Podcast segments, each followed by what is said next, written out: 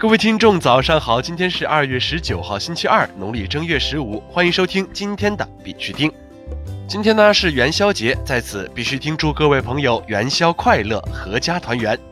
以下是昨天行情，行情播报由 VS Luck 幸运购冠名赞助，凭邀请码六个五访问 VSLuck 点 com，也就是 VSLUCK 点 com，可以领取五个 USTD 加入分红仓，即享翻倍。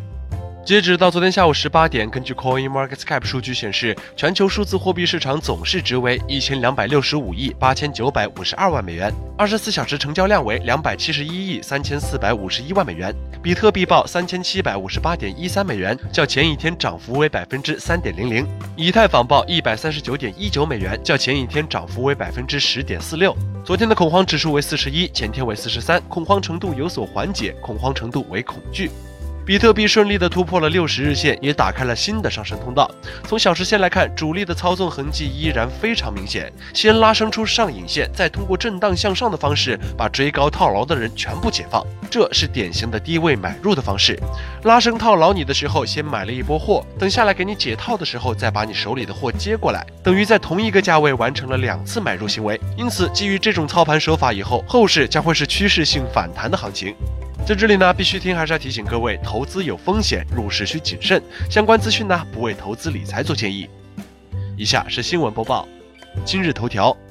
广西人民政府表示，每年召开区块链技术国际论坛，壮大民营经济。据广西日报消息，广西壮族自治区人民政府发布关于着力发展壮大民营经济的意见，其中表示将着力开展招商引资活动，深化强优民营企业入桂发展工程，每年召开世界桂商暨商会经贸文化交流合作大会、区块链技术国际论坛，开展知名民营企业广西行、桂商故乡行、侨商广西行等专题活动，引进一批合作项目。新西兰总理表示，考虑征收百分之二到百分之三的临时性数字服务税。新西兰总理阿德恩表示，正在考虑征收临时性的数字服务税，考虑将税率设定在总收入的百分之二到百分之三。经查询，新西兰税务局曾于去年表示，加密货币和黄金一样是应税财产，而不是货币。国内新闻。IBM 大中华区董事长表示，将推动区块链等前沿技术在中国市场落地。据三十六氪消息，IBM 大中华区董事长陈黎明在旧金山 IBM Think 二零一九大会现场接受记者专访时表示，IBM 的战略转型和加速需要各地协同推进。IBM 大中华区长期内将打破边界，推动前沿尖端技术在中国市场落地，如认知计算、芯片、区块链、物联网、量子计算及生态建设等，不遗余力地在大中华区寻找合作伙伴，共同进行本土。市场的商用部署和行业应用研究，进一步推动这些前沿科技的商业化进程。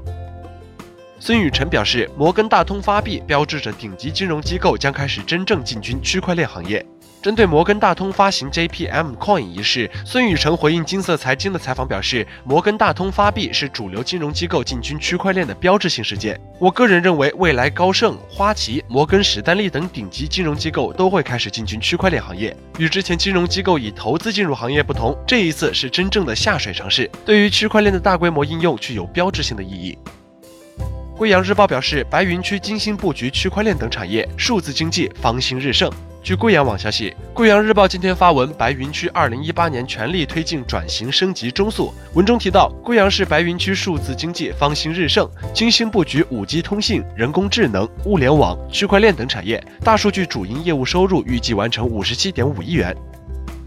老猫个人微信公众号停止发布任何区块链的内容。今天，老猫在其微信公众号“猫说”发文称，该公众号将不再写任何区块链的内容，而区块链行业的部分内容将只发表在知识星球。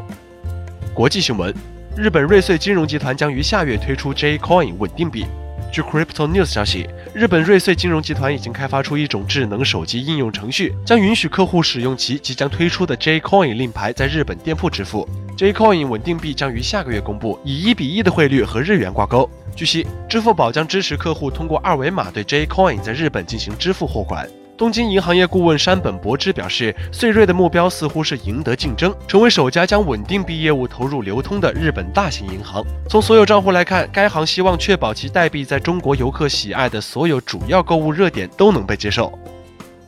以太坊核心开发人员 Every Sheldon 退出社交媒体平台。据 CoinDesk 消息，以太坊核心开发人员 Afri Sheldon 因遭到网友批评而退出社交媒体平台。他周日发推表示：“我将不再回复 Gitter、Skype、Discord、Slack、Where、Twitter 和 Reddit 上的任何信息。他将不再直接回答公众提出的请求或一般技术问题。”印度法院对加密货币诈骗犯提起诉讼。据 Bitcoin Exchange Guide 消息，印度执法人员控诉了一个诈骗组织。该组织的五名成员去年发行了一种假加密货币 Cashcoin，诈骗金额达到十亿卢比。他们向投资者宣传说，投入这枚硬币将使投资回报率加倍。法院已对五名诈骗犯提起包括欺诈、违反信任和阴谋犯罪的诉讼。埃塞俄比亚咖啡农投注区块链以促进业务发展。据路透社消息，埃塞俄比亚一家 Moe 品牌的小型咖啡烘焙店提议在供应链管理中使用区块链，并改善咖啡农的激励。他们希望利用区块链将农民的收入提升到一个新的水平，允许买家通过移动应用向农民提供小费，或者为新的种植计划等项目提供资金。此外，整个供应链中每笔交易都将记录到区块链中，以确保透明度。好了，今天的必须听新闻播报就到这里。更多区块链资讯呢，请关注我们的微信公众号 b i x u t i n g 下划线，也就是必须听的拼音加上一个下划线。喜欢的呢，点赞收藏，记得分享给身边的小伙伴呢。最后呢，感谢各位听众的支持，祝大家度过美好的一天，我们明天见。